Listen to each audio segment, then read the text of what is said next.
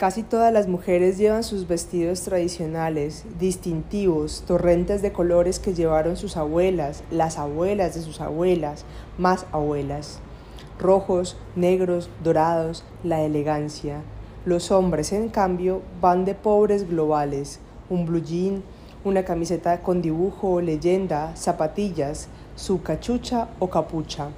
La tradición, parece, reside en las mujeres, ellas son las que siguen portando su pasado sobre el cuerpo, o, dicho de otro modo, ellas son las que siguen atadas al pasado, distinguidas. Los hombres que pueden decidir, deciden el presente, confundirse. El espíritu se esconde, pero está. Los pasillos entrepuestos son oscuros y angostos, el suelo, piedras desparejas.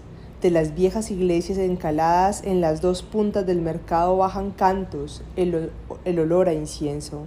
Pasa un hombre de carga con dos bolsas de granos de maíz, cien kilos de maíz sobre la espalda, la cuerda hundiéndose en la frente. Camina con los pasitos cortos y apretados de quien no sabe si va a llegar, pero prefiere que sea rápido. ¿Y usted, señor, de dónde es? No sé, yo nací en la Argentina, pero vivo en España. Ah, qué bueno, entonces puedo hablar los dos idiomas. Yo soy feliz de ser de pronto tan políglota.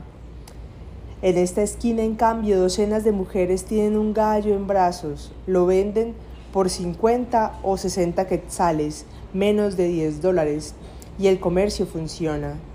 Las discusiones en quiché, los números en castellano. A cada rato la señora se va con un gallo bajo el brazo y otra, la que se lo vendió, ya desplumada, se despide y se vuelve a alguna parte. Entre ellos se venden cosas del campo o para el campo, tomates, aguacates, hongos, lichas, ocotes, hierbas, frijoles, flores, chiles, carnes, animales varios, granos para esos animales, abonos y semillas de esas plantas.